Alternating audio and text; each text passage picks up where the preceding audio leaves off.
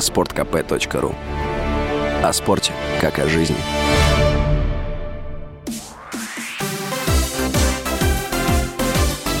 Новости спорта. Краснодар обыграл московский «Спартак» со счетом 2-1 в матче 21-го тура российской премьер-лиги. Краснодар открыл счет уже на пятой минуте противостояния. Точным ударом со штрафного отметился Эдуард Спиртсян.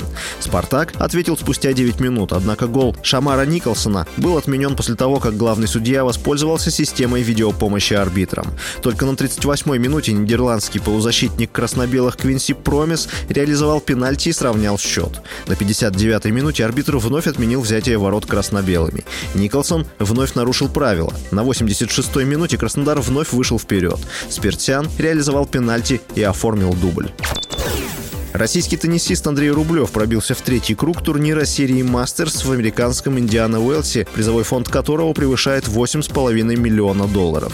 В матче второго раунда Рублев обыграл немца Доминика Кепфера. В третьем раунде соревнований Рублев встретился с победителем матча между американцами Брэндоном Накасимой и Фрэнсисом Тиафа. Еще один россиянин Аслан Карацев завершил свое выступление на соревнованиях в одиночном разряде.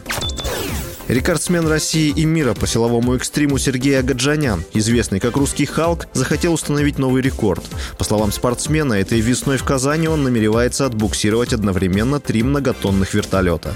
В связи с этим 23 марта Агаджанян проведет тренировку в подмосковных Люберцах. Роль вертолетов исполнят сразу три автобуса со спущенными колесами. В 2020 году Сергей Агаджанян протащил самолет более чем на 35 метров и установил национальный и мировые рекорды. Спортсмен спортсмен тянул за собой авиалайнер, вес которого превышает 16 тонн. С вами был Василий Воронин. Больше спортивных новостей читайте на сайте sportkp.ru Новости спорта.